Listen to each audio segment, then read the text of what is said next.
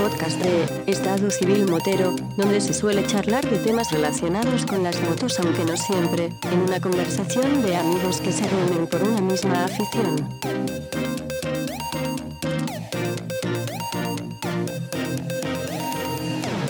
¿Qué pasa, chaval? Buenas, don Diego. Aquí estamos recién llegados a la playa ya. Ya hoy la visita a la costa terminó. Ya en casita. ¿Cómo estás? ¿Cómo te encuentras? Muy bien, porque además me han venido estos dos días muy bien, muy bien, muy bien para desconectar y relajarme un poquito. La semana de trabajo está bastante intensa, la anterior fue bastante peor, pero esta, esta me hizo ir pidiendo la hora ya el viernes por la tarde, así que muy bien, muy bien, muy bien. ¿Estás de vacaciones entonces? No, de vacaciones estuve la última semana de julio, que es la que suelo coger tradicionalmente, porque a mí me gusta irme a la playa y me gusta irme de vacaciones cuando todavía hace calor, porque para quedarme en casa haciendo calor no tiene sentido. Entonces me voy el fin de semana, me voy la semana, claro, me voy las semanas de calor a la playa. Fíjate el tiempo que se nos ha venido ahora esta quincena.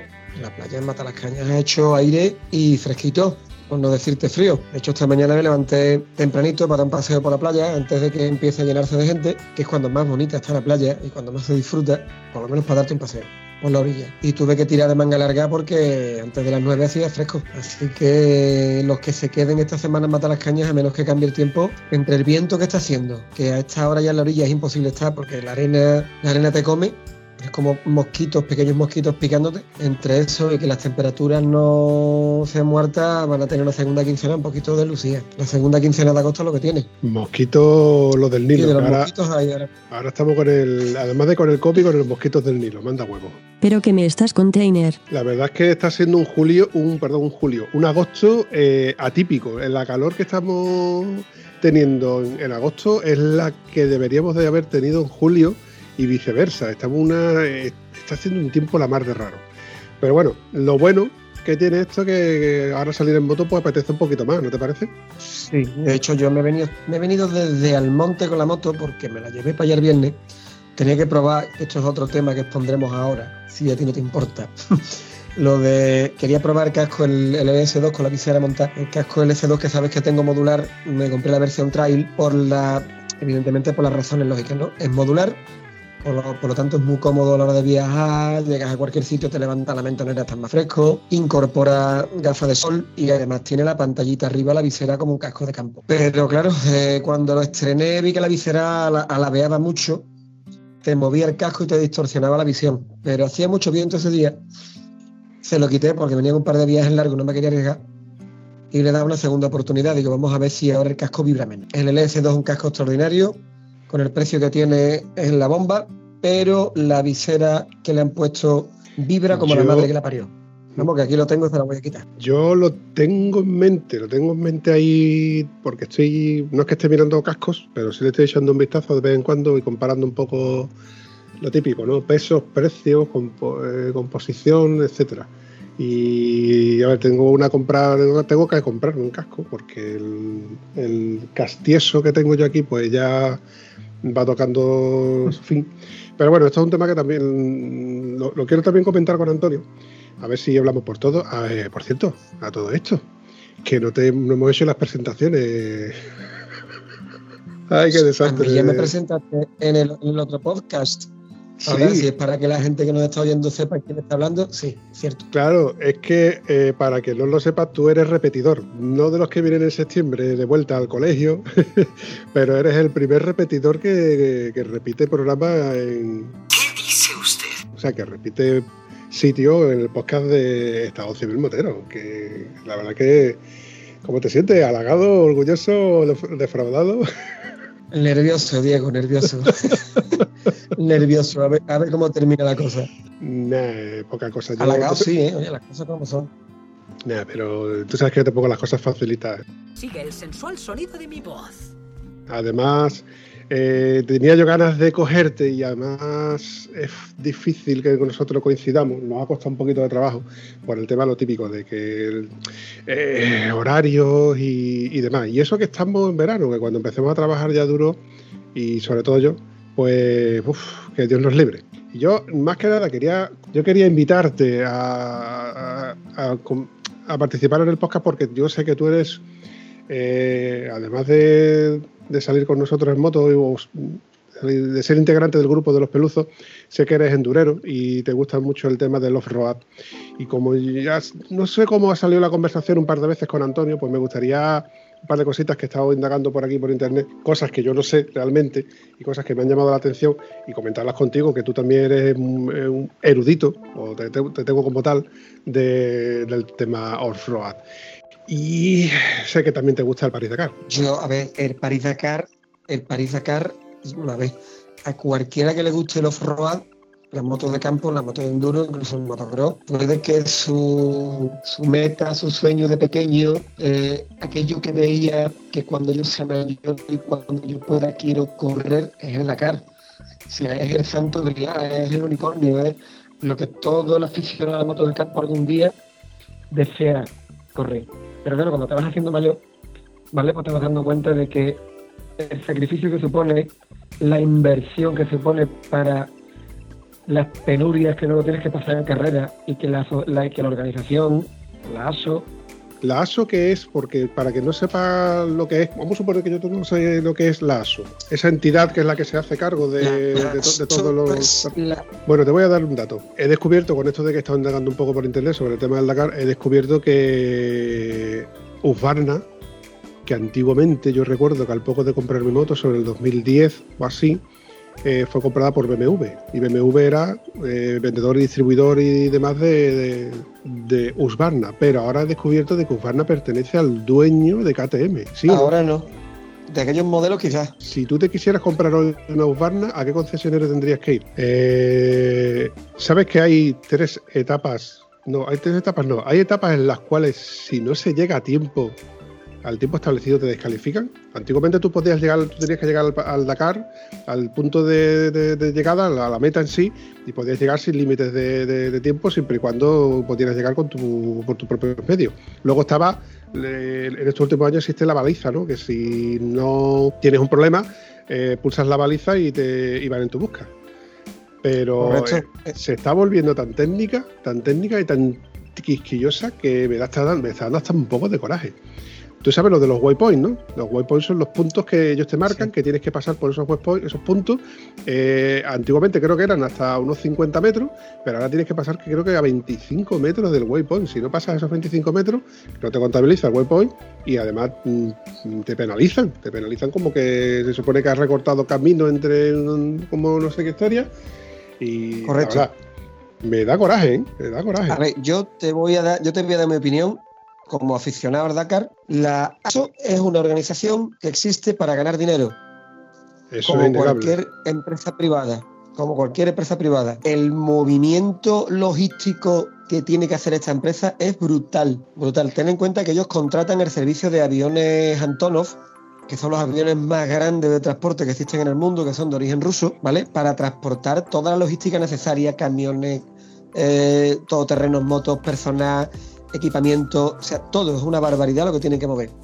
Eso vale un dinero y eso tiene que ser rentable además. Entonces, ellos organizan la carrera de forma que llame mucho al piloto aficionado, sobre todo, que son los que llenan la parrilla de salida, entre comillas, pagando 60, 70 mil euros solo por la inscripción, ¿vale? Y bueno, sí, vale, con la inscripción pues te damos la posibilidad de llevarte un poquito de recambio, de llevarte dos ruedas y de llevarte un cilindro y cuatro pastillas de freno en un cajón para que tú te puedas ir aviando. Pero unas condiciones durísimas. Pero, claro, llevar a estas personas que además les obliga a tener más médicos, a tener más alimentación para ellos, en fin, tienen que llevar una logística mayor para mantener tanta gente. Lo que les interesa es ir quitándonos del medio pronto. El segundo o tercer día te meten una etapa maratón que sin asistencia mecánica, tú te sales por la mañana y tú si te averías a mitad de camino tienes tú que salir con tus propios medios. Y eso es una criba que se hace para ir quitando los pilotos más lentos, los pilotos menos preparados de en medio. Que por un lado está bien, pero por otro lado es una faena a los pilotos aficionados que van a la carrera.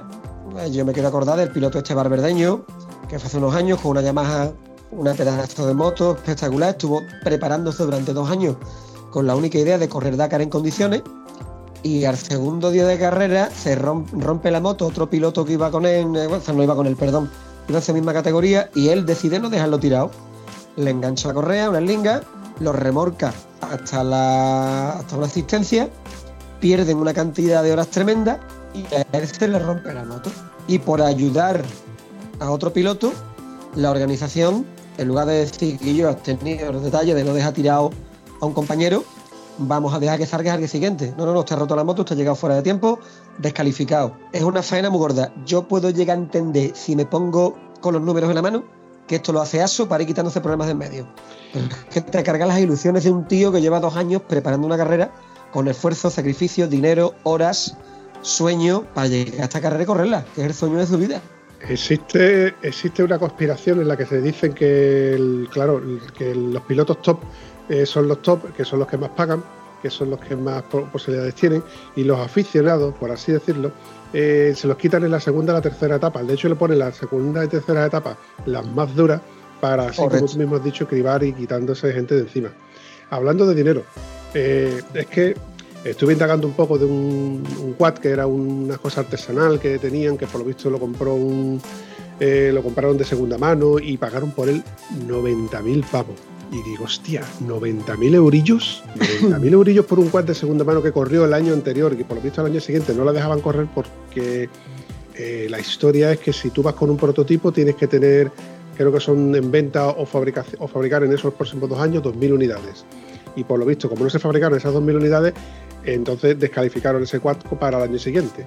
Claro. Pero claro, me pongo a indagar un poco más y por lo visto las motos oficiales están valoradas entre 150.000 euros y 300.000 euros.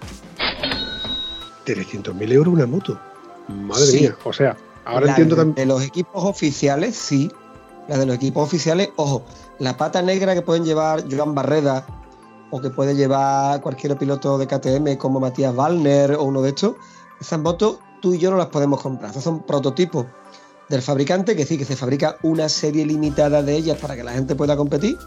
Que tú compras una, te la compras en 20.000 euros, ¿vale? Pero ojo, ojo, 20.000 euros, pero no es la misma que llevan los pilotos oficiales. No, no, no, no, no. ¿eh? La suspensión no es la misma, el motor no es el mismo aunque se parezca, el chasis tampoco, pero claro, para poder correr tienen como homologar lo que tú has dicho. Una serie de unidades que se puedan comprar. ¿Vale? Evidentemente, si quieres aspirar a algo hoy día, o te compras una KTM o unos Cuernas, o te puedes comprar una Yamaha, que hay muy buenos preparadores. En España hay uno que es JVO, Jorge Velayo. eh, no sé si era aragonés este hombre, que hace las que probablemente sean las mejores preparaciones para Yamaha. El tío hace auténticas maravillas y además un precio razonable para un aficionado. Pero las otras tienen precio como buen prototipo. O sea, tú en el Mundial Superbike, para correr hacen lo mismo. Te exigen un mínimo de unidades homologadas a la venta para tú luego con esa moto poder participar en carrera. Sí, sí. Luego, pues te ponen una Desmo Cedici a 100.000 euros y el que quiera comprarla, que la compre. Por ejemplo, en el caso de Ducati. Sí, sí, sí, y esto va, pero que esto va al hilo de lo que de lo que estábamos hablando. Si el piloto top que se que aunque la moto sea suya o no sea suya o vaya patrocinado, etcétera, un, un piloto top de, de los que van con motos de ofi- oficiales que, que valen este pastizal y luego llega y tenemos por detrás a ciertos señoritos que son los tiesos, ¿eh? el típico, porque yo recuerdo que había un, cocinero. eh, Uy, ¿tú recuerdas la polémica de este hombre que iba en silla de ruedas, este tet- tetrapléjico? Sí, el italiano. Yo lo sigo en, en Instagram. Lo sigo en Instagram a este hombre y este hombre tiene unas gónadas del tamaño de una rueda de carro. Sea, yo a este hombre lo he visto entrenar porque en Instagram él pone su foto y él llevaba un equipo de tres pilotos que eran Sí. españoles. Sí. Dos de ellos eran españoles. Uno era el que abría pistas Sí, y los otros dos estaban única y exclusivamente dedicados a ir Mochilero. detrás de él o al lado de él por si él se caía. mochilero. ¿vale? Exacto, bueno, pues este hombre lo descalificaron injustamente, ¿vale? Eh, porque, claro, vamos a ver, a la organización, por un lado, publicitariamente le puede venir muy bien que un señor en estas condiciones eh, participe en la carrera. Pero no le interesa que llegue muy lejos en carrera. ¡Zasca! ¿Por qué? Y no estamos hablando ya de mantenerlo, de darle de comer, de tener un fisio, no. Estamos hablando de que si un tetrapléjico empieza a terminar etapa, pues oye, a lo mejor no es tan dura la carrera. Y si no es tan dura la carrera, claro, pierde el halo de dureza y de. Esto es la carrera más invencible que existe. Esto solo está hecho para grandes pilotos, para superhombres, para. Claro, ahora te llega también nuestra querida Laia Sanz, ¿eh? que cualquiera que haya visto a la Yazan en persona impone, porque es una señorita de un metro ochenta, con unos brazos y unas piernas que dices tú, joder, te pega una hostia y te cambia de sexo. Y claro, es normal que, que- que- o sea, es una fuerza de la naturaleza. Sí, sí. Es, el- es la excepción que confirma la regla. Pero claro, a Aso en esta ocasión, con este hombre, el italiano, no le interesaba desde el punto de vista publicitario que llegara más allá de 3, 4, 5 etapas. No, no, no, no. Este hombre tiene que terminar prontito. Y apenas dieron una oportunidad, se lo quitaron de en medio. Yo invito a todos los que oyen el podcast que si pueden, que lo busquen en Instagram o que busquen vídeos suyos de entrenamiento suyos en YouTube. Y ese hombre se sacrifica como un atleta de élite. Por ejemplo, si queréis ya rizar rizo, tenéis que ver al piloto español tetrapléjico, que bueno, perdón, español no, andorrano, ¿vale? El Albert Llovera, que va en camión. A mí me han contado cosas de Albert Llovera, compañeros de equipo suyo, gente que ha trabajado con él y gente que entrena con él. Y te digo una cosa, si algún día quieres hacer un programa solo de Albert Llovera, porque es impresionante con las limitaciones que tiene Albert Llovera, las cosas que hace. Sí, ya te digo, y de- después de haberse quedado este hombre, que por lo visto eh, tenía una especie de jaula en la moto para poder él mm, ir sujeto en la moto, porque claro, al no tener sensibilidad de cintura hacia abajo, lo único que podía estar sujeto a la moto, y con esto estamos hablando de ya no subir y bajar dunas, porque hay tramos en, los que hay taludes, hay abismos constantemente. Por eso tenía de las tres motos, una era la que iba abriendo pistas, que era la que llevaba la navegación, y los otros dos son los dos mochileros para que cuando se caía, que se cayó muchas veces, para que las ayudaran a levantarse. Eh, claro, ayudar a levantarse y ahora tira millas y vuelve a montar o- cada uno vuestras motos y seguir para adelante. Y yo creo, eh, recuerdo una de las descalificaciones fue porque, claro, eh, perdió uno de los mochileros porque se le rompió la moto, no recuerdo exactamente por qué, y ellos decían, y la ASO decía de que por seguridad este hombre no podía seguir corriendo. Claro, el- este hombre con el mosqueo monumental que tenía, lo que iba a sus declaraciones eran que en el París Dakar no quieren que corra un, ter- tetrapléjico. En fin, por desgracia, mm, esto como es un circo mediático y, volvemos a lo mismo, yo, yo no es que esté en contra de esto, pero No, es que ya sabemos cómo funciona el mundo. El mundo funciona como funciona. El mundo se mueve por, por intereses comerciales. El Dakar cambió de África a América porque había países dispuestos a pagar una millonada para que esa carrera pasara por allí. En el momento en que estos países dejaron de ver la rentabilidad, pues la ASO tuvo que cambiar de destino y aparecieron los árabes, que te entierran en dinero, porque son los que más dinero tienen del mundo, y se fueron allí. Y la carrera es descafeinada, los pilotos no les gustó el año pasado nada, porque era todo en bucle, todo desde la, en la misma zona, entrando y saliendo. Pero oye, se celebró, que es lo que importaba. Y este año dicen que la carrera va por el mismo, por el mismo camino. De hecho, eh, el argumento de, principal de que el Dakar abandonara África era por la poca seguridad que ofrecía. Y sin embargo, todos los años se corren las mismas fechas que el Dakar, la Africa Race, y se corre entre Marruecos, Mauritania y Senegal, exactamente igual por los mismos sitios, y no había atentado, no había muertos, no había secuestros, ¿vale? Con esto no estoy diciendo que la cosita no estuviera calentita hace 8 o 10 años, cuando se fueron de allí, pero que no deja de ser menos cierto que aquí mandó mucho dinero también. sí, Vale, sí. y ojo. hombre, Aquel año, aquel año se suspendió la carrera con los tíos para salir. Ya todos Sí. en Francia a punto de coger ferry. sí, o sea sí, que- sí, sí, lo recuerdo, lo recuerdo. Oye, he encontrado el nombre del piloto, Nicola Duto se llamaba, Correcto, Nicolás Duto. Nicola Duto. Nicolás Duto, desde aquí, desde España y de Andalucía, Nicolás tiene dos cojones como el caballo de Espartero. Es impresionante lo que hace este hombre. Mira, otra, otra curiosidad que he encontrado es la del piloto Van Deveren. Van Deveren dice que lleva un catéter y más que un catéter es un condón con un tubo adosado al pene que va hasta los bajos de la moto y donde, y donde desde ahí hace sus cosas. Y esto es tan, y esto es verídico, vamos, que está publicado, Sí. se publicó en la televisión sí, sí. francesa. Para que veas tú que, que, claro, es que mm, había corredores, los primeros top, que llegaban a hacer hasta 17 y 18 horas en moto. Y los top eh, llegaban a hacer hasta 12 horas. O sea que aún así, eh, 12 horas en moto, eh, muchas veces nos ha pasado que, que te montas en la moto, empiezas a andar, andar, andar, andar y no, no te- no tienes ganas de hacer nada. Pero el momento que te paras, dices tú, hostia, que me estoy miando, que me estoy miando, que me estoy miando y me tengo que mirar donde sea. Claro, Y pero en, medio, hay y en medio del par de- desierto, perdona, No, no, además hay un par, hay un par de matizaciones. ¿eh? La mayoría de pilotos masculinos utilizan determinados métodos para este tipo de cosas. Adrien Van Beveren hace esto, pero no es el único en realidad. Pero sí es el único que lo, de algún modo en alguna entrevista o algo me ha dicho, pues yo llevo tal dispositivo. El problema de los pilotos de moto y de los pilotos de coche, yo porque por suerte conozco pilotos de moto que han hecho el DACA y pilotos de coche. De hecho, el campeón de España de rally, que es Rubén Gracia, tuve la suerte de coincidir con él en un viaje de promoción del fabricante BF Goodrich, que es su patrocinador, y hemos instalado una cierta relación. Es un tío súper accesible, muy buena gente, muy simpático. Y nos lo pasamos muy bien en Armenia, en un viaje que hicimos juntos con BF Goodrich, y siempre te cuenta cosas. Y él dice que lo que peor llevaba en el Dakar que corrió, porque este año último lo ha corrido pero ha tenido que abandonar porque el prototipo se le ha roto, eran los enlaces.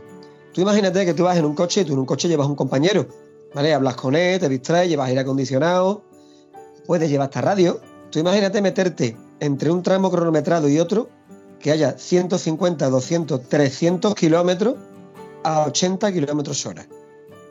Porque tienes una baliza, un sentinel, que te impide ceder 100 kilómetros hora en la mayoría de tramos y en todos los urbanos te tienes que ceñir exclusivamente a lo que marque la velocidad de tráfico. Sea, si hay un 40, tienes que ir un 40. Para luego llegar a la zona cronometrada y la zona cronometrada a lo mejor tiene 50 kilómetros a fondo. Eso, cuando te dicen, sí, hemos estado 12 horas en la moto, pero es que de esas 12 horas han corrido dos o tres. El resto de horas han sido enlaces por carretera o por tierra a 80 kilómetros hora. ¿A ti te entra eso en la cabeza, Diego? Pues imagínate lo preparados que tienen que estar psicológicamente los pilotos de coche, pero sobre todo los de moto, que van solos. Son superhéroes porque, eh, no sé con qué lo estuve comentando hace un par de días, que, los, los, ah, fue con mi hijo. Digo, mira, los camiones están limitadas la velocidad a, 150 kilómetros por hora porque es que pueden superarla. Eh, la, tienen limitada porque a 150 kilómetros por hora van, pasando por encima de las dunas y pueden atropellar gente porque es que no les da tiempo a, frenar. Y esos camiones llevan tres personas: llevan el piloto, el copiloto, que es el que le hace de, de, de roadbook, y el mecánico. Aunque luego los tres sean mecánicos y los tres puedan ser, llegar a ser pilotos. Pero llevan tres personas. Los coches llevan dos personas. Llevan el piloto y el copiloto. Y el copiloto es el que le va marcando la ruta. Pero es que en la moto va solo. Y la moto tú tienes que estar conduciendo eh, pendiente a la moto de que si hace un ruido, de que si le sube la temperatura, que si tocando los botones del roadbook para poder guiarte, más mira por delante si mm, tienes una duna que un, un agujero o la porvaré que están formando de adelante o sigue pista, eh, sigue rueda. El, te digo que, es algo mm, que se me escapa de la mente, por mucho que yo intente pensar cómo, cómo es una carrera de ese tipo. Hay un dato que encontré, que, creo, que lo comenté en el podcast anterior, pero creo que incluso me equivoqué. Que sí que es verdad que las velocidades medias no se pueden calcular porque habría que ver el tipo de terrenos y demás, pero eh, yo hablé de medias de, de 84 kilómetros por hora y picos de 168 kilómetros por hora, cuando esas motos alcanzan los 180 kilómetros por hora en pista. Y no estamos hablando de dunas, de, hablando de, pistas abiertas, donde la del renito es más bendurito y donde tú ves un poquito en recta, 180 kilómetros por hora. Es que es brutal. Ahora eso, eso va al hilo de por qué vale esa moto lo que vale. Claro, y además, ¿qué piloto es capaz de rodar esa velocidad por una pista llena de piedra y tener los reflejos suficientes para no comerse una piedra? Son súper dotados, o sea, son atletas de élite. Esas fueron las cosas que a mí conforme me iba haciendo mayor, me estoy poniendo viejo. Me iban quitando las ganas de liarme la manta a la cabeza un día para correr Dakar. Porque es que hace falta una preparación a todos los niveles y no está al alcance de cualquiera. No es ya el dinero, es que tienes que dedicarte en cuerpo y alma a correrlo. Y, y tienes que prepararte física y mentalmente como si fueras a luchar por una maratón. Yo me acuerdo ahora de un piloto zaragozano, que él era un aficionado a motocross, y tenía una Kawasaki 450 de motocross, no tenía otra cosa, y se le metió que él tenía que correr de acá. Y le dijeron, tú estás loco, además eres arbañí. ¿De dónde vas a sacar tú el dinero para correr de acá? Y una moto. Dice, no, la moto cojo la mía de motocross y la preparo. Cogió el tío su Kawasaki, se puso en manos de un taller de la zona, prepararon la moto y la moto era un auténtico pepino para correr de acá, con su carenado, con su mm, instrumento, todo, todo perfectamente preparado. ¿Cómo entrenaba este hombre? Que este hombre tenía que trabajar sus 8 o 10 horas diarias como todo el mundo. Pues se iba a una cantera la cantera tenía arena y ahí entrenaba él todos los días dos o tres horas con la moto. Luego se buscó la puerta para reunir cuatro patrocinadores y cuatro cosas, y el tío, con sus santos bemoles, consiguió ir al Dakar. Participó y se hizo muy famoso porque era el privado más privado de todos los privados, no llevaba un duro, él tenía que hacerse la mecánica y hacérselo todo. No es el único, pero iba con menos medios que nadie. Su preparación física se había limitado a ir al gimnasio del pueblo, a un fisio que le, que le diera cuatro ideas de lo que tenía que hacer, y de nutrición y cuatro cositas, pero muy básicas, muy básicas, todo en un año. Y él se hizo famoso porque eh, una, fue un año en los que había una, unas riadas tremendas que pararon la carrera, que cortaron un tramo de carrera, que anularon eh, cuando algunos pilotos pasaron de moto. Anularon la carrera porque los otros no pudieron pasar, o lo que es lo mismo. Marcoma había pasado por un río que llevaba una fuerza tremenda, pero Cyril Depré, el francés, no pudo pasar. Y claro, la organización, ¿cómo va a permitir que mi piloto francés estrella no pase y pierda la etapa y pierda un tiempo precioso, precioso de cara a la, clasificación? Pues anularon la carrera, porque claro, evidentemente perjudicaba los intereses del piloto francés. Pues este hombre se puso en la orilla a pasar moto por moto, a brazo, arrastrándola, a pasar piloto y pasó a más de la mitad de la caravana de motos él. Entonces, en agradecimiento por la gesta que había realizado, la organización al año siguiente le regaló la inscripción para que volviera a participar. Además lo entrevistaron en televisión nacional, en televisión internacional, porque oye, tú no tienes por qué ponerte ahí ayudar a nadie, esto estamos compitiendo. Aquí el que tenga más uña que toque la guitarra. Pero no, él consiguió pasar y se puso a ayudar a todo el que venía detrás.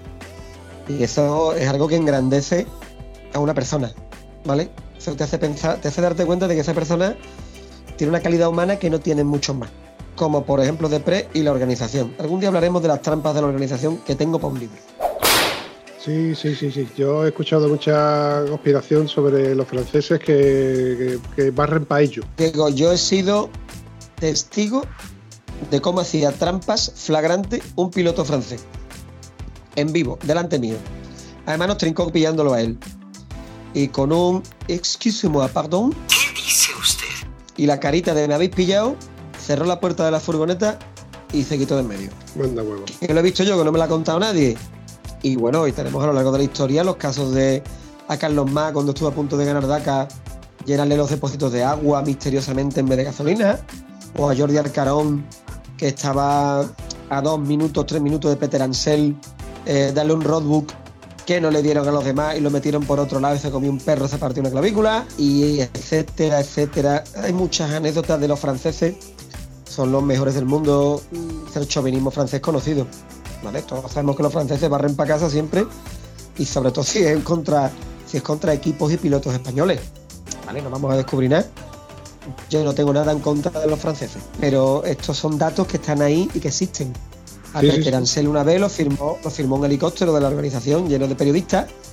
Eh, el día antes de terminar la carrera, se le rompe la Yamaha 850. Llevaba de mochilero, creo que a Gilles Picard, creo recordar. Y la cámara capta perfectamente cómo se para Picard junto a Peter Ansel. La moto está rota, no tiene solución. Y cambian los dorsales de las motos, de una a otra. ¿Vale? A uno le ponen 91, a otro le ponen 92. Y vámonos que nos vamos. Claro, esta imagen se publicó e inmediatamente la organización, que entonces estaba dirigida por el padre de Thierry Sabin, por Gilbert Sabin, eh, individuo de infausto recuerdo para todos los aficionados al Dakar, porque ha sido probablemente el peor director de carrera y el más sinvergüenza de la historia del rally, pues echaron a, aquellos dos periodistas, les requisaron las cámaras de vídeo, la- las cintas y todo para que no se supiera. Evidentemente aquí en Dakar aquel año lo ganó Peter Ansel. O sea que han hecho muchas cositas. El Dakar da para muchos podcasts. Sí, sí, sí, sí, sí. Lo que pasa que es que este, mira, del mismo modo que, que- me encanta y ver sobre todo las imágenes y ahora que ahora que tenemos mm, televisores en alta definición y vemos los, los, Dakares de ahora, eh, es impresionante ver esos- a esos pilotos. También me gustan mucho ver los, los antiguos Dakares de esos Citroën CX, CX Pala eh, haciendo que recuerdo el Dakar, eh, esos Renault 4L con depósitos arriba del techo, esas eh, Yamaha XT con, depósitos de 70 litros brutales, con suspensiones súper sí largas. Y un depósito cuadrado que te dabas un golpe en una rodilla o en zarba hacia la parte y te dejaban inútil para siempre. ¿eh? O sea, yo cuando veo las imágenes, cuando veo esas fotos, por cierto, a ver si un día vienes a casa, porque yo tengo, como soy así de friki, tengo una edición especial, un libro, son seis volúmenes de los 30 años del Dakar que editó la ASO Oh, en, colección, en papel de lujo, con unas fotos maravillosas, hablando de la carrera, de la historia, todo, uy, y lo tengo aquí en casa comprado. Entonces lo tienes que venir para que verlo, eso es, lo que me estás diciendo, Gonzalo. sí, eso es un documento impagable. Me costó caro, pero es de esas cosas que te gastas el dinero con gusto. no, escúchame, lo que pasa que no quiero ir mucho a tu casa porque entonces me, me- me voy a llevar malamente con tu mujer o tu mujer se va a llevar malamente conmigo porque tú y yo, entre las Tú motos sabes que eso es y, imposible.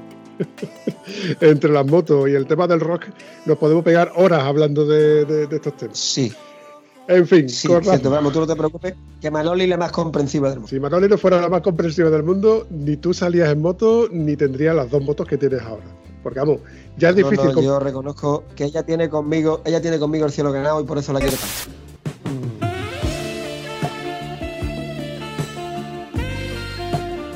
Sí, sí, sí. Ya, ya- yo lo he dicho muchas veces que ya es difícil compaginar trabajo, familia y una moto, más tú que tienes dos motos que son totalmente opuestas. Una trail, al trail asfáltica y tú ya el enduro. En definitiva, es complicado, es complicado. Otra cosita que, te- que tengo que apuntar antes que se me olvide. Tú sabes, tengo que buscarlo porque lo anoté aquí, pero no he tenido tiempo de echarle un vistazo. ¿Te suena el nombre de Sara Marino? ¿Sara Merino? No, perdón. Hombre, me, me suena el apellido Merino, pero me suena de, de este bombero madrileño con el pelo a lo afro. Un pelo así que no sé cómo se pone el casco, me recuerda mucho a Marco Simoncelli, pero con más pelo todavía. Sí. Que este tío corre todos los años el Dakar y va él solo haciéndose asistencia y todo. Julián Merino. Julián el Merino. tío lo termina con un par, ¿eh? Pues Julián va. Merino. pues va con su hermana, los hermanos Merino, y lo, lo cierto es que esta mujer, que esta mujer es dacariana, eh, endurera, eh, corre el París Dakar y tiene cinco hijos.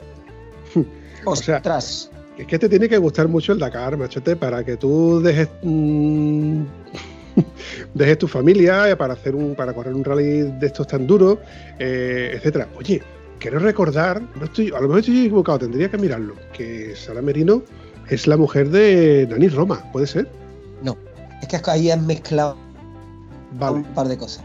sí. Hay una Sara que corre en moto con el novio, Merino, Julián Merino el bombero. Tú estás hablando de Rosa Romero, que es la mujer de Nani Roma. Exactamente, que también corre. Y yo te iba a hablar de ella ahora y te iba a decir, no, no, escucha, que yo conozco la que mejor lo hace es la mujer de Nani Roma, que además también la sigo en Instagram, porque esta mujer, su vida es completamente dedicada a la moto. Se cuelga un vídeo por la mañana, está entrenando en el gimnasio, está con la bici, o está montando en moto, o está entrenando con los hijos. Esa familia viven 24 horas al día para la moto de campo. Cualquier aficionado bueno a la, a moto de campo, ¿sabes quién es? Joan Nani Roma. Ha sido el primero que ganó el Dakar en moto de todos los españoles. Lo ganó y al año siguiente se pasó los coches y lo ha ganado en coche. Primer español que gana la carrera en las dos categorías, en las dos disciplinas. Es un tío de una, talla no solo física, porque es enorme, sino una talla personal espectacular, porque es una bellísima persona. Se ha mojado con la ley de monte. La ley de monte, para no, que no lo sepáis, es una ley que en España impide montar en moto durante un tiempo, desde junio hasta octubre, porque según dicen, la culpa de que el campo salga ardiendo, del calentamiento global y de que mueran gatitos, pues de los que montamos moto por el campo. ¡Zas en toda la boca! ¿vale? No vamos a entrar en profundidad en el tema tampoco, pero es más fácil prohibir que legislar. Entonces él se ha mojado públicamente y ha hecho vídeos incluso reclamando una ley más justa. Bueno, pues esta, esta familia, eh, Nani Roma y Rosa Romero, es que están todo el día en moto. Gimnasio, bicicleta de montaña, bicicleta de carretera, entrenando cross, entrenando enduro y con los niños. Sí, sí, Eh, sí. Yo de mayor quiero ser como Nani Roma la mujer. Ma- Manoli no creo que esté dispuesta porque ella no levantan todas las motos, pero. pero son una familia admirable, ¿eh? Una familia admirable y además son dos buenas personas. Oye, yo me caen estupendamente. Nani Roma lo que pasa es que no ya- bueno, eh, ha corrido muchos, muchos, muchos Dakares en moto, pero ya no corre en moto, que yo sepa siempre estos corren coche. Sin embargo, la mujer sigue corriendo No, en moto. Es lo que he dicho hace un instante. Él dejó de correr en moto porque, a ver, tenemos que reconocer que correr en moto es peligrosísimo. es lo más peligroso del mundo. De hecho, no sé si lo sabes cuando te has documentado, los únicos pilotos de todo el rally que reciben premios son los de moto. Los de coche y los de camión no cobran un duro. Pero que me estás container. Cobrarán de sus sponsors, de sus patrocinadores, de sus equipos. Pero los únicos que reciben un premio económico, que tampoco es que sea una fortuna, creo que son unos 20.000 euros o 25.000 euros, son los pilotos de moto. Y los tres primeros, los demás, por lo menos les dan un dinerito por premio de carrera, pero poquito, poquito. Pero los premios son esos, 20 uno, 15 otro y 10 o 5 el tercero. Pero eso es así porque desde que se creó el Dakar, desde que Thierry Sabine lo fundó, Thierry Sabine era motero y estaba la carrera pensada para la gente que monta en moto, para los motar. Entonces los motar son los más sacrificados y son los que tienen un premio. Hablaste antes del roadbook. Este año se instaura, se implementa el roadbook electrónico, pero los pilotos de moto son los que no van a llevarlo. Los van a llevar todavía como siempre en papel. Eh, dicen que les van a entregar el, el roadbook en color no como antes que tenías tú que ir subrayando con los rotuladores y todo esto la noche antes, antes de salir. Y además se lo entregan media hora antes de salir. Con lo que salen a la aventura y a ciegas. El año pasado también lo hacían, pero este año más todavía. Mira, la moto de Joan Barrera, que le robaron en 2018, que fue una polémica que hubo también, que tiene que ver que te roben una moto, estaba valorada en 150.000 euros. Pero es que la, que la, que él tiene del 2019, de hace dos años, estaba valorada en 300.000 euros. Y esto lo ha dicho su mecánico. O sea, que no es algo que yo me he inventado esto es dicho por su propio mecánico. Manda huevo. En la, edición 2019 hubo 17 mujeres en el Dakar. O sea, que ah, el que, el que tenga, tenga, algo contra de las mujeres o del feminismo, que se vaya echando al, lado. Hombre, que cualquiera que salga con nuestra querida amiga Yolanda, ¿eh? Yolanda Espina, cuando coge la BMW R1200, el que saca para que la siga. no digo más. O sea, tenemos que ir desterrando. Cada vez la sociedad está más tiene más claro este tipo de cosas, ¿no? Ya no es como antes que veo una mujer motora muy raro, yo ya conozco un montón de mujeres que tienen moto y demás que van estupendamente en moto. Ahí tenemos a Alicia Sornosa, Dios mío de mi vida. Oh, ¿Vale? Qué maravilla. Alicia Sornosa que es encantadora, guapísima. Un beso, Alicia, que nos tienes a todos locos. Y es una divulgadora extraordinaria y esa mujer da la vuelta al mundo en moto. Le ha dado la primera mujer española en dar la vuelta al mundo en moto. Y, bueno, y lo último, el último gran hito que hizo fue eh, el, viaje que hizo hacia eh, África para conseguir recordar dinero para poder comprarle una moto a un, creo que era un médico eh, que, no tenía cómo, cómo hacer sus visitas médicas y claro, cada vez que él a la ONG le, pedían ¿qué te hace falta? Pues le hacía una lista de las cosas que él necesitaba y siempre lo último que pedía era una moto para poder eh, conseguir el. Claro, y esta mujer que siempre está involucrada en temas de, solidaridad y demás, pues dice: Mira, hemos movido, movido cielo y tierra para intentar conseguir sponsor y demás, y sorteos y cascos y historias, y al final consiguió comprarle la moto a este hombre para. En fin, que yo se me quito sombrero a Alicia, que también la tengo, la sigo desde hace mucho, que por cierto está fastidiada ella con la pierna, no sé si tú. Sí, sí, tiene, ha tenido, una lesión la pobre y ahí anda, ahí anda. La pobre, eh, es una pena. Mira, los de Nicola, los dico en el primer español, perdón, primer piloto italiano del Dakar parapléjico, campeón de España de rallies. Atado a la moto con una armadura, llevaba los tres pilotos, eh, los tres mochileros, como, como, comentaba, que, lo llevaban para, levantarse. No sé en qué etapas o, era, todas las etapas. A los pilotos más top, eh, la organización les da un odómetro, que al fin y al cabo llega, no, es más nivel con 40 kilómetros, para poder controlarlos aún más sobre lo que hacen ellos y lo que no hacen ellos y con dónde se pasan de velocidades y demás, y para tenerlos mucho más controlados. O sea que, aunque seas un piloto top, élite, con tu moto y con tu asistencia, etcétera, etcétera, etcétera, tienes muchos ojitos que están encima tuya. Eh, sí, a ver, los pilotos hay que tenerlos controlados para intentar que la competición no se desvirtúe. Eso es lógico, es razonable. Eh, quiero recordar que a Barreda, por ejemplo, Barreda le dicen Van Van Barrera porque es explosivo pilotando probablemente sea el piloto más rápido que nunca haya corrido en el Dakar. yo creo que a lo mejor tendría que compararlo mucho con, con un par de italianos de los 80 como eran Franco Pico y Claudio Terruzzi, que eran auténticos aviones. Algún día te contaré una gesta de, de Terruzzi en el rally de Túnez, que yo no he visto a nadie que lo vuelva a hacer más. O incluso Peter Ansel, que era un tío rapidísimo, pero además navegaba bien.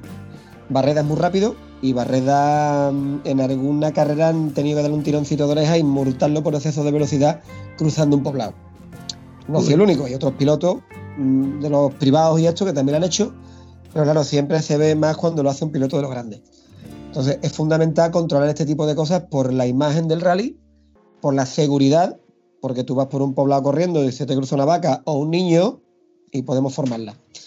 Y porque así evitamos también que ninguno haga trampa.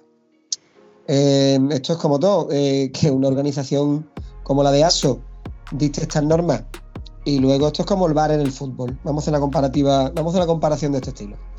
El VAR se supone que vino para evitar eh, errores groseros de los árbitros, estos errores que hacen, que nadie se explica, pero como alguien les ha dicho que piten una cosa, la hacen. Pero al VAR se ha demostrado que no sirve para nada, porque luego lo interpretan como quieren. Pues esto es igual. Todas las normas que te ponga a ti una organización como la de ASO, en el momento que ellos tengan que desvirtuarla o saltársela a la torera o inventarse un, un retruecan, un, turco, un truco o algo para decir, no, no, no, es que esto no en realidad no es así, pues lo van a hacer. Lo van a hacer si les interesa a alguno de sus protegidos. Pero es bueno que de todas maneras estén ahí para que los pilotos intenten no dárselas de listo y hagan las cosas como tienen que hacer, la que jueguen limpio. Después ya veremos lo que hace la organización. Estoy siendo muy crítico, ¿eh? pero es que tengo motivos. ¿eh? Sí, sí, sí, no, sí. A ver, aquí mmm, ayer lo comenté con un, con un, conocido que este podcast, lo, lo, de, de, lo que puedo presumir en este podcast es que aquí no estamos patrocinados por nadie ni, ni, ni estamos promocionando tampoco a nadie. Aquí tenemos una humilde opinión, cada uno tiramos para un lado y barremos para pa, pa, lo que queremos barrer. Ahora vas y lo cascas. Al hilo de lo que tú estabas comentando, se me ha venido a la mente, eh, ¿tú recuerdas hace, no sé si fue hace un par de años, hace tres, un camión que saltando una duna se llevó por delante a una persona? Sí. Pues a, a, ese piloto, a ese piloto lo echaron del Dakar, lo expulsaron del Dakar y lo expulsaron por conducción temeraria. A ver, por un lado, sí. es que claro, había suspicacia porque como todo eso fue grabado, porque hoy por hoy eh, por muchos hay muchas personas por, el, por medio de, del desierto con teléfonos móviles, precisamente grabando a los pilotos claro. como se meten en dunas. Claro, es que esto claro, no... es que es complicado. Y, la, y la, había una controversia porque decía, no, lo han echado por, por porque es un piloto temerario. Y otros decían, no, lo han tenido que echar porque es que estaba grabado. Pero si no lo hubieran visto grabado, pues el tío tira para adelante y la ASO lo que le interesa es el dinero y la pasta. Eso es así, compadre. Eso sigue siendo así. Y para adelante. Eh, en fin. Exacto, exacto. Claro, aquí es que está este la. piloto creo que era. Este piloto creo que era Chagin, un piloto ruso, ucraniano o algo por el estilo. Vamos, los pilotos rusos y ucranianos tienen fama de ser bastante irrespetuosos con el personal. ¿Vale? Y además llevan camiones que andan disparate y estas cositas pueden suceder. Ni es la primera vez que pasa, ni va a ser la última. ¿eh? Que en los 80, nuestro. Nuestro no, no era nuestro. Eh, Kenjiro Shinozuka, un japonés que era piloto oficial Mitsubishi, que ganó varias veces el Dakar. Este tío era famoso porque era muy rápido y muy violento. Muy violento eh, tanto es así que a un piloto de moto lo echó de la pista, le dio una trompa y se lo quitó de en medio como el que quita un mosquito. Y, no, y además en esa, misma en esa misma edición lo hizo con más gente. Y la organización le tuvo que llamar la atención, no lo descalificaron ni nada, pero una reclamación porque estuvo a punto de matar piloto. Y el tío que no se arrepentía, vamos, que no. Eh, es que me estaba estorbando. Y ya está. Hoy día tienes el Sentinel que te avisa de la proximidad de un vehículo. Por detrás, un vehículo que te va a adelantar que es más rápido que tú te pita, tú te quitas y lo dejas pasar.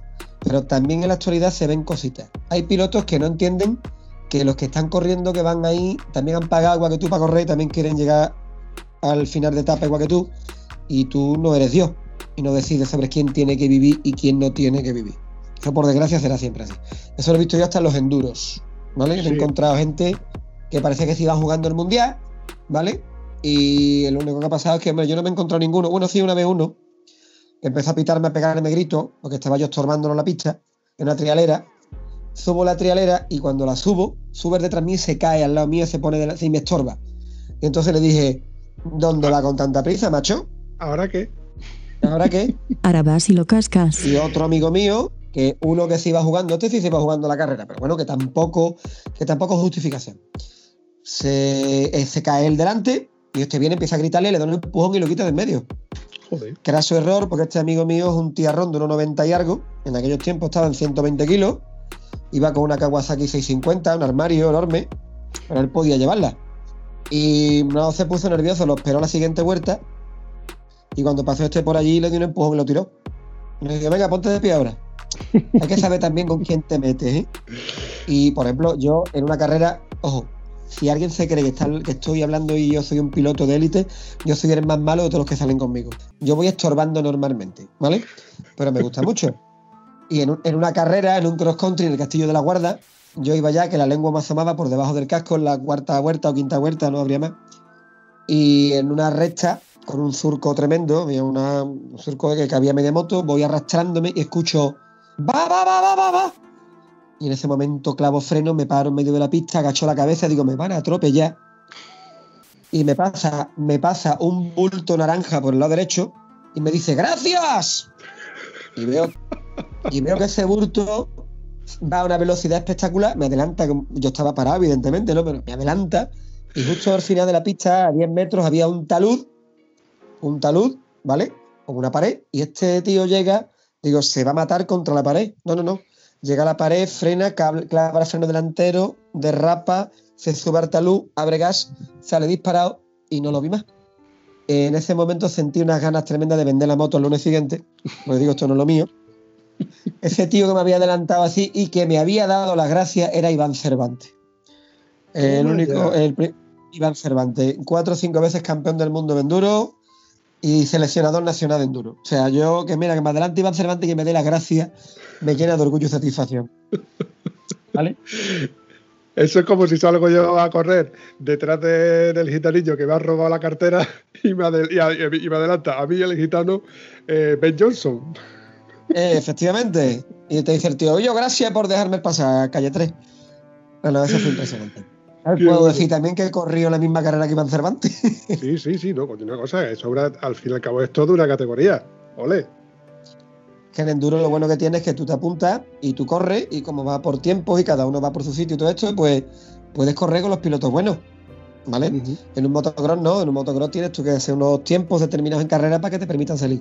Pero en enduro es distinto. El enduro es más bonito, es más... Más amigable, ¿no? Porque tú te caes y el que está al lado tuya te va a echar normalmente siempre la mano, porque eso es más Claro, todo. es más sacrificio, es más sacrificado, la gente va... Te he dicho antes, hace un rato, que también me encontraron en enduro algunos eh, niños taparon los oídos, algunos gilipollas que se creen que van a ganar la carrera hoy o que se está jugando el campeonato del mundo, porque hay gente pató, ya lo dijo el torero, pero que la mayoría de las veces lo que te encuentras en una carrera de enduro es una gente extraordinaria. Yo me he caído en un enduro al llegar a una pequeña trialerita. eh, había un, un chaval con una Honda XR enorme, el chaval no podía con ella ya, yo iba con una 125 muy ligerita, nos atascamos los dos y me dice el chaval, échame una mano. Échame una mano, prima, que viene mi novia a verme. Digo, venga, nos echamos una mano uno a otro y salimos los dos de aquí porque si no nos llevamos aquí toda la mañana. Salimos de allí y cuando llego al parque cerrado y meto la moto, me doy cuenta que he perdido el piloto trasero en la matrícula. O bueno, eh, cuando estoy en la, la- la furgoneta cambiándome y vistiéndome, viene alguien y me dice, toma, esto se te ha caído. Y era uno de los pilotos que había pasado detrás mío, había visto que se me había caído el piloto y la matrícula y me la devolvió. La echó en la mochila que llevaba y tuvo el tío detalle de venir a devolvérmela. Es una cosa que ves muy pocas veces, pero en el enduro, la verdad es que se ve. Porque como hemos sacrificado, tú el enduro sales al campo, no sabes lo que te vas a encontrar y hay veces que las carreras son duras de narices.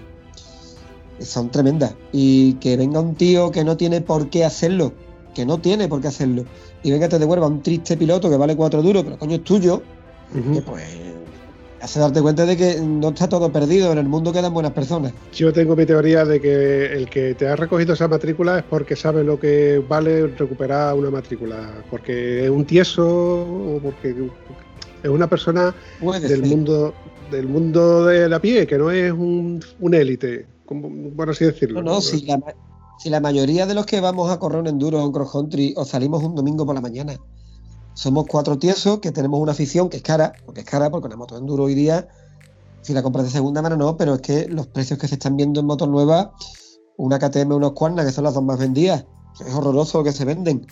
Una 300 de dos tiempos, que son las que están de moda ahora, están en 9.000 y pico, casi 10.000 euros. Para tirarla al campo y romperla. O sea, es un disparate. eh, a menos que pilles una oferta de estas raras porque son alguna moto que por cilindrada o por lo que sea no se ha vendido tanto, se han quedado algunas en los concesionarios, te las pillas 2.000 euros más baratas para liquidarlas, pero si vas, a- si vas en septiembre, octubre por ella, hasta la idea de que los 9.000 pavos te los quitan. Ahora Joder. caete, rompele un plastiquito, rompe una maneta, dobla un tubo de escape, no te vienes a dar cuenta, es un deporte caro. Pero, tío, sana con gusto no pica. Sí, sí, no, sí, sí, siempre hablo de lo mismo. Esto lo extrapolo eh, no solamente al mundo de las motos, lo extrapolo a lo que yo conozco, ¿no? El mundo de la pesca, el mundo de la bicicleta, Sí, sí. el que sale con su barquito a pescar, eh, todos los hobbies al fin y al cabo son caros y, a, con gusto no pica. Hay quien sale a pescar de lloviendo y quien sale con la bicicleta pasando frío. Pero bueno, sana con gusto no pica. Eso que no, hablando no, no. de lo que estábamos hablando antes de KTM con que son las son las, las punteras, ¿no? KTM en los últimos 18, 19 o 20 Dakar, tengo que informarme bien, ha sido la que, la que ha ganado. Y me da mucho coraje, Sí, sí, sí. me da muchísimo coraje porque que conste que no tengo nada en contra de KTM. O sea, que los adeptos a KTM, mm, que no me salgan los ofendiditos. A mí mm, de siempre me han gustado las KTM, pero odio los faros de KTM. Lo mismo que te digo una cosa, te digo otra. Y mira que el faro de mi BMW es feo. Bueno, el nuevo ya con LED es un poquito más bonito. Pero a lo que vengo a referirme, KTM tiene una publicidad que no hace falta ponerla en una valla publicitaria, porque solamente el mero hecho de haber ganado estos últimos 18 Dakares eh, es un referente. Sin embargo, me llama la atención de que, bueno, ¿qué pasa con Yamaha? ¿Qué pasa con Honda? Es que no van a ganar nunca un, un Dakar. Es que, mira, es que esto, la historia de KTM de lo- desde el año 93 para acá, se tendría, que, se tendría que estudiar en las escuelas de economía. En el año 93, KTM estaba en quiebra, iba a cerrar, fabricaba unas motos que no eran malas, eran peores. O sea, yo, yo tenía un conocido en el pueblo que se compró una KTM 125 del año 90, preciosa, asiento rojo, carrocería blanca, era preciosa. Tú la arrancabas, aceleraba, boom, boom, daba los típicos golpes de gas en punto muerto, metías primera y andaba hacia atrás. ¿Qué dice usted? Hacia atrás. Te lo juro, andaba hacia atrás. La moto no podía ser, vamos, la moto era un puñetero desastre. Ahora cuando andaba bien, pues era una maravilla. Pero KTM estaba sumida en una crisis y de pronto llegó un señor, un señor que se llama Stefan Pierer, que es el propietario de la marca, el máximo accionista, y es el artífice de lo que tú estás viendo hoy de KTM. Recordemos que KTM el fin de semana pasado ganó una carrera en MotoGP. ¿Vale? KTM ya ha llegado a ganar en MotoGP, señores. Una marca que hace 20 años, veintitantos años, estaba en la quiebra más absoluta. Pierre lo que ha hecho es aprovechar lo que no querían los japoneses. O lo que es lo mismo, vamos a ver. Las motos japonesas, o sea, Honda, te pongo el ejemplo de Honda. Honda no fabrica prácticamente motos de enduro. Las que fabrica, que se venden aquí en Europa, son las RX, que son las de cross country para el mercado americano. Honda, el 85-90% de todas las motos de campo que fabrica las tiene vendidas en Estados Unidos. Es el mercado más grande de la moto de campo que existe en el mundo. Igual le pasa a Yamaha, igual le pasa a Kawa, igual le pasa a Suzuki. ¿Qué es lo que pasa? Porque si no venden motos de enduro en Europa, que es lo que queremos los europeos, pues no venden motos. Vale, han hecho alguna adaptación, han tenido algunos modelos que han tenido mucho éxito, como las Yamaha VR, que han sido durante mucho tiempo, para mí, las mejores motos de enduro en la cilindrada de 2,5. Pero claro, eh, los japoneses los cambios los hacen muy lentamente. Ellos, ellos van con planes preestablecidos, de planes de 6 años, 4 años, y durante esos 6 años, esos 4 años no se toca nada. No se toca nada, luego se hace una pequeña evolución. KTM no. KTM entra y dice, vamos a ver, donde yo tengo cartel donde puedo vender motos es donde los japoneses no quieren participar, que es en el enduro. Voy a entrar poquito a poco ahí y voy a hacerme dueña del mercado. Y lo consiguieron. Después dijeron, bueno, como ya estoy vendiendo más motos de enduro que nadie, porque además las motos empezaron a ser de calidad, las motos empezaron a ser buenas, ellos empezaron a investigar al cliente, oye, ¿tú qué es lo que quieres en una moto de enduro? Pues la gente empezó a hablar. Y todo eso con el problema de la suspensión trasera, que tú sabes que las motos de enduro de KTM tienen la misma suspensión que tu BMW. Ellos lo llaman PDS. No llevan violeta. No es sin violeta. La- Eso a mí no me gusta, por ejemplo, pero reconozco que bien puesto a punto, pues va bien, pero nunca irá como un sistema con violeta. Espera, espera, espera, espera, espera. Pues- Perdona, que te, perdona que te interrumpa, Gonzalo. Es que se me ha venido a la mente, que a lo mejor yo estoy confundido, o, o- o tendríamos que comprobarlo. Como he estado siguiendo, porque lo que a quien sí sigo un poco es a Linton que es un dakariano, que no solamente corre en el Dakar, sino que luego durante todo el año eh, sigue haciendo, sigue haciendo rallies ride. El último que creo que he visto ha sido en África y el anterior ha sido en Mongolia.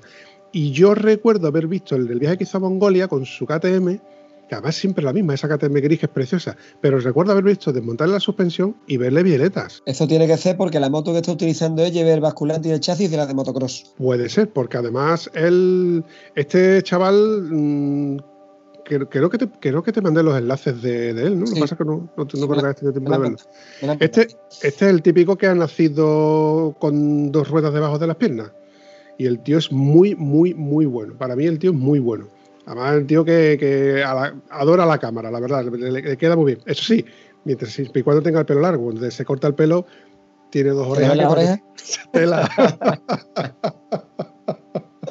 y, Ah, me consta sus. que no- y me cae súper bien, me cae súper bien. Pero claro, se me ha venido a la mente porque, claro, estos tíos, volvemos a lo mismo, son superhéroes y además conocen sus motos al milímetro y saben dónde lleva un poquito más de grasa, un poquito menos de grasa, este retén suena, este no retén suena, y se ve y se ve donde en un taller de mala muerte en medio de Mongolia desmonta el basculante, desmonta el sistema de veleta y le está, eh, está arreglando los casquillos de- del sistema de violetas. Por eso te he dicho que recuerdo haber visto en su KTM un sistema de violetas. Pues eso es porque este tío montar basculante la suspensión, y el chasis, evidentemente, de la de motocross. Ese era el siguiente paso en la evolución de KTM. KTM primero conquistó el mercado europeo del enduro. Empezó a ganar títulos mundiales, empezó a vender muchas motos, eh, ayudado por una empresa que hay en Austria, KTM es una empresa austríaca. Esta empresa se llama Kiska y es probablemente la mayor empresa de publicidad que hay en Europa y una de las más grandes del mundo. Ayudado con Kiska, la campaña de publicidad que hace KTM para vender sus productos es impresionante. Por si no lo sabes, Kiska, si no estoy mal informado, es la empresa que hace las campañas publicitarias de Red Bull. Toma. O sea, hay creatividad no les falta. Y da la casualidad de que el dueño de Red Bull, Dietrich Mateschitz, y el dueño de KTM, Stefan Pirer, son coleguitas. Se han juntado las tres empresas más importantes de Austria y están arrasando a nivel mundial. Sí, sí. La influencia de Kiska llega a tal extremo que son los que diseñan las KTM, las Husqvarna y ahora las Gas Gas de cualquier disciplina.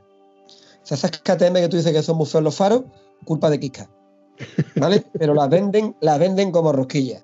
Pues bueno, el KTM consigue eso.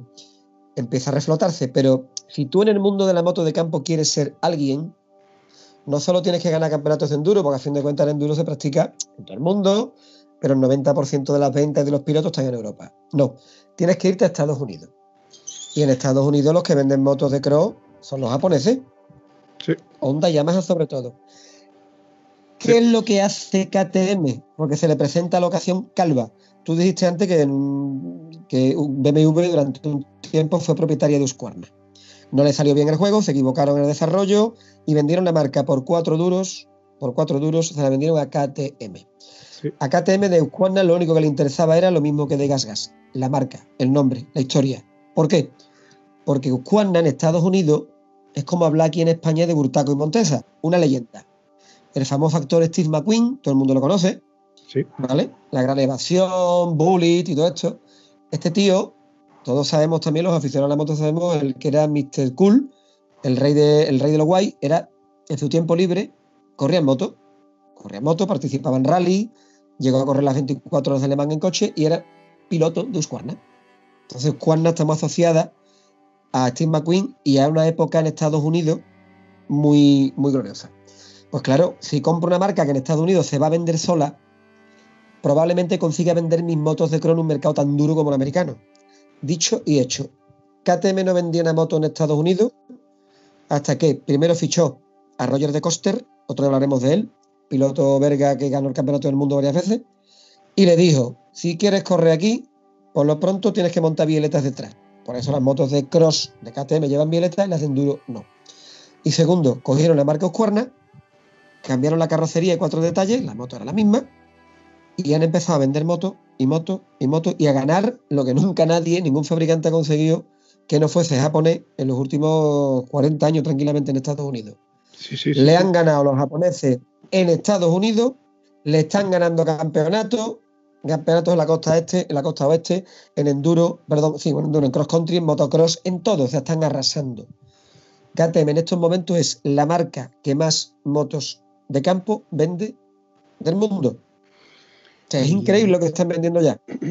Y se están poniendo muy, muy, muy fuerte en, en todos los ámbitos. A- bueno, a BMW la tiene contra las cuerdas. En ventas los han adelantado. Ahora mismo KTM es la marca europea que más vende. Motos. Por delante de BMW ya. No sé si era la 1290, mm, última que sacaron, que tiene un sistema dependiendo de la moto detecta si tú estás en curva y si tú frenas, eh, te adapta el ABS y el control de tracción Sí. A la curva para que la moto no te haga ningún extraño y sea aún más fiable y más segura. Y tiene un, y quiero recordar que era la 1190, o estoy confundido, ahora la 1290, que tenía los faros antinelas incorporados en el chasis, perdón, en el carenado de la moto, y se encendían el derecho cuando cogías la curva hacia la derecha y el izquierdo cuando se cogía la curva hacia la izquierda. Correcto. Eso correcto, es correcto. in- Eso es innovar. Sí, ya, además, no, ellos han apostado muy fuerte. Ellos, la imagen suya eh, tiene que ir asociada a la deportividad. El lema de KTM es Ready to Race, preparado para correr. Y ellos han dicho, vamos a hacer una moto trail que te vas a meter en el campo con ella. Y es impresionante cómo va. Y luego en carretera va a ser un avión de vuelo bajo. Me hablamos de más de 160 caballos en una 1290. Sí, sí. Y el ABS en curvas son ellos los primeros que lo han montado y ahora lo ha sacado también Suzuki con la 1050 nueva y algún fabricante más. Pero van, van dando pasitos para ponerse al frente de. Yo si fuera BMW estaría muy preocupado desde luego con ellos. Los japoneses van a otro ritmo, pero tú te fijas que cuando, cuando KTM, perdón, cuando Honda, Yamaha o algún fabricante japonés saca algo, sabe perfectamente dónde va, sabe lo que quiere y normalmente es un éxito de venta. También donde todavía KTM tiene que igualar a los japoneses, ya vamos a hablar de los puntos negativos, es la fiabilidad de sus productos. Las KTM van muy bien, las dos tiempos van perfectamente, no dan problemas, además equipan inyección electrónica y se les echa la mezcla como un ciclomotor y un scooter con su depósito aparte. Pero las cuatro tiempos, aún yendo muy bien, eh, un par de temporaditas, vale, más tiempo te puede costar un disgusto ya porque ya empiezan a romperse. Han tenido fama de ser motos delicaditas o de visitar Sí. muchas veces el taller, pero vo- volviendo a lo del tema del Dakar, y sin embargo ahí las tiene, la- la- las proto, las proto de, de, de 300.000 euros, ahí están ganando Dakar uno detrás de otro. Y sin embargo tenemos a Honda que tendrá ingeniería y tendrá tabla Honda que tiene motores fuera borda, eh, tiene coches, tiene motos, tiene, tiene los- robots, tendrá ingeniería ellos para fabricar una moto que sea fiable y que pueda terminar en un Dakar. Bueno, pues no terminen los Dakares. Sí, es no, curioso. ¿por qué? Bueno, ya este lo ganaron, ya este lo ganaron. Pero es que también han tenido muy mala suerte, porque a Barreda le ha pasado de todo, yendo líder, o se le ha roto la moto, o un fallo eléctrico en el salar de Uyuni, o se ha caído, se ha roto algo. Mala suerte. Ya este año por fin la mala suerte estuvo de parte de otros y ellos han ganado la carrera. Pero es que eh, por muchos recursos que tú tengas, esto no llegar y besar el santo, ¿eh? Honda ha ido poniendo a punto una moto ganadora y ya la ha conseguido. Pero es que, como tú dijiste antes, KTM lleva 20 años siendo la marca que gana. Sí, ¿Entiendes? Entonces tienen un producto tan bien desarrollado y tan perfecto que no tiene ahora mismo rival. sí, sí. Los japoneses, lo que se metan más tarde, más temprano, te van a ganar. Como hacia CIO. Vamos a ver cuántas victorias más tienen. Pero KTM ya está a un nivel económico y tecnológico que no está nadie.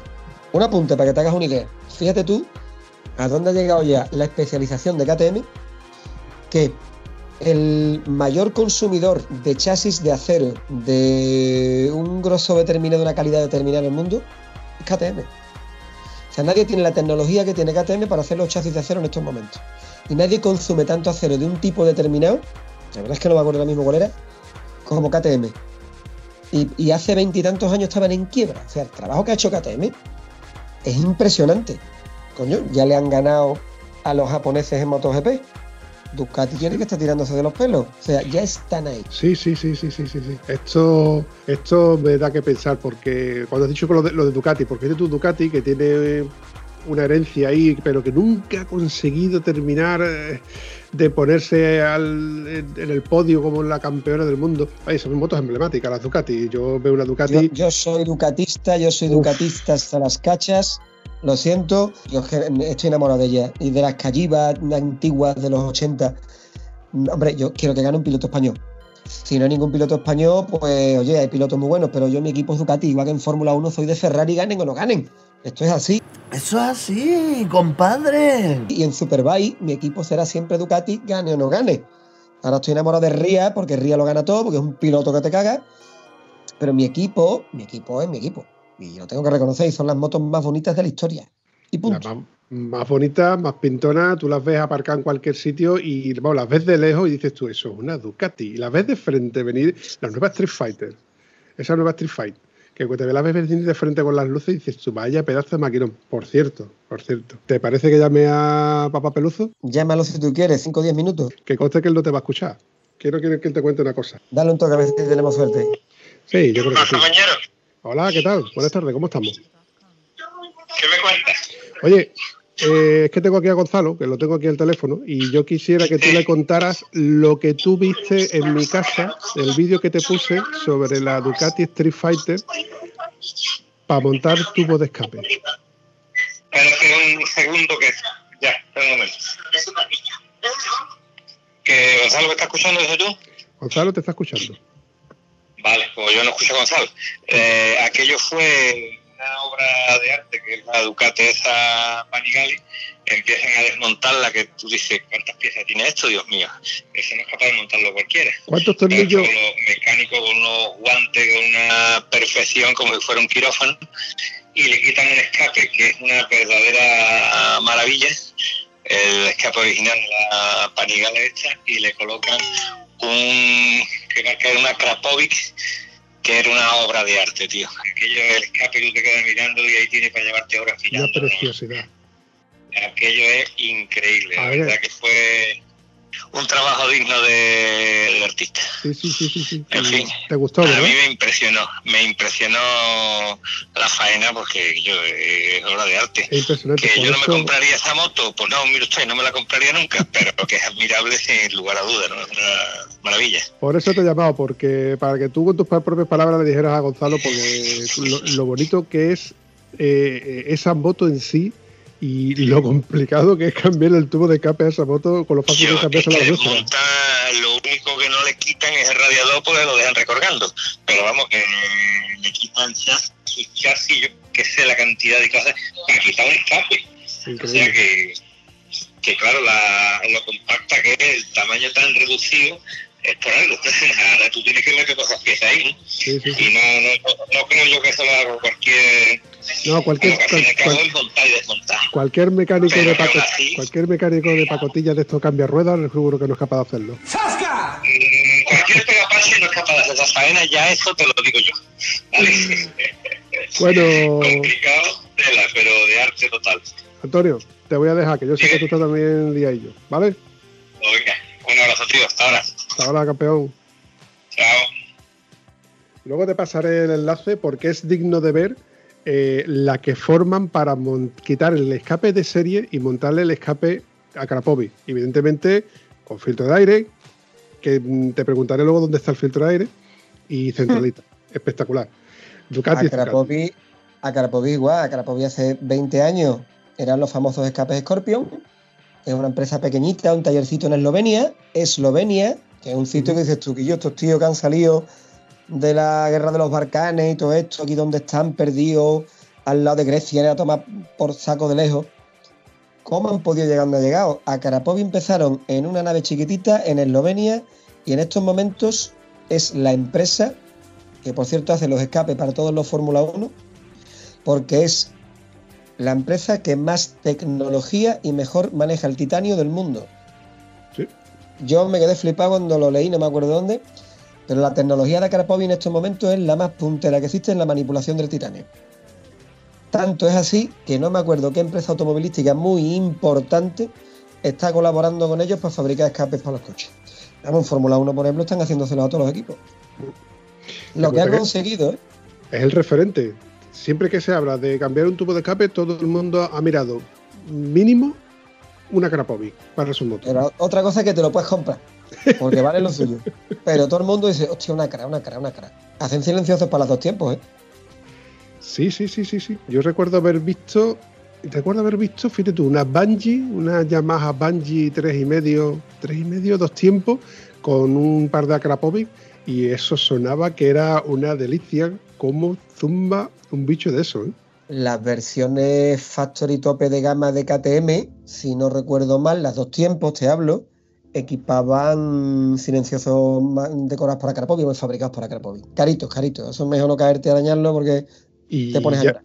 y si mal no me equivoco, Yamaha en su catálogo de accesorios originales en sus motos está Akrapovic con firma láser, ¿cierto? Por supuesto, por supuesto. De hecho, eh, hombre, una moto grande, ponerle un escape con las potencias que tienen las motos grandes hoy día, yo siempre he considerado que es absurdo. Si lo haces porque quieres escuchar otro sonido, lo que tú quieras, pero una moto de 160 caballos, que te va a aumentar un caballo y pico el escape o a lo mejor dos caballos, te va a cambiar un poquitín la curva, ¿tú de verdad le sacas rendimiento a eso? No. a 1.500 euros de escape, no. Ahora bien, en una moto de cuatro tiempos de enduro de pequeña cilindrada, una 2,5 o una 300, el cambio del escape es fundamental, porque con el que traen de origen andan como ciclomotores. Las cajas que tengo yo con motor Yamaha trae, cuando yo la compré, le instalaron un escape HGS con su codo, con una- un aburtamiento en el codo, el Powerbomb que le llaman algunos, lo puso de moda FMF, y la moto es otra. O sea, Dr. Jekyll y Mr. Hyde. ¿Vale? Ahí se nota una barbaridad. A la 450 por un escape es perder tiempo y el dinero porque eso anda lo que tú no le vas a dar. Pero a las dos y medio pequeñitas y a las 300 se nota una barbaridad. Sí, sí, Pero, pero- pero estamos hablando de 800 euros de escape. Claro. De ahí para arriba, de ahí para arriba. En fin, Gonzalo, no te voy a alargar esto mucho más porque sé que se está haciendo tarde y cada uno tenemos nuestras cositas que hacer, pero me ha gustado mucho, aunque este podcast lo ha cambiado un poco más la temática, no ha habido tantas risas como suelo tener con Antonio. Pero vamos, también tendremos, también tendremos, también tendremos lo nuestro. Una cosita, un apunte que sí te voy a dar, que yo sé que a ti te gusta el cine bélico, como me gusta a mí, y es que hace un par de días he visto... eh, ¿Tú sí tienes Amazon Prime en casa? Tengo. Pues busca 1970, el año de la Primera Guerra Mundial. 17, ¿no? perdón. En el 39, empezó en el 39. Tú dirás la de Sí. 1917, Es que 1917. no fue cuando empezó. La Primera Guerra Mundial estuvo desde el 14 al 18. Sí. Pero el 17 fue un año muy malo. Pues ese, pues me he equivocado en la fecha. 1917. Búscalo en A ti Amazon se te Prime. perdona todo. y la veo, ¿no? La veis y seguro que me vas a llamar diciéndome algo. Por cierto, quédate con esto. Las ratas de los alemanes son más grandes. Claro, porque comen cartofen, comen patata. En fin, chavalote. Vale, lo, Lo lo tendré en cuenta. Pues muy bien, pues vamos a ir despidiéndonos, ¿no? Eh, lo- muy bien, chaval. Pues nos vamos viendo y nos vamos hablando y nos vamos empezando para una próxima cobertura. ¿Te parece? Aquí estamos para cuando usted vuelva a necesitar de mis servicios, don Diego. Muchas gracias, Gonzalito. Un abrazo. A ti siempre. Un abrazo, tío. Hasta pronto.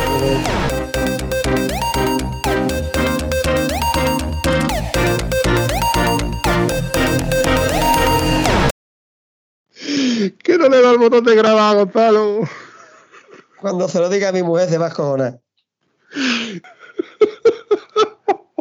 Esto es lo más grande del mundo. Con el chorro dato que yo te he dado. Me cago en la leche. Que te he dado datos ahí para aburrirte. Que no le da el botón de grabar, Gonzalo.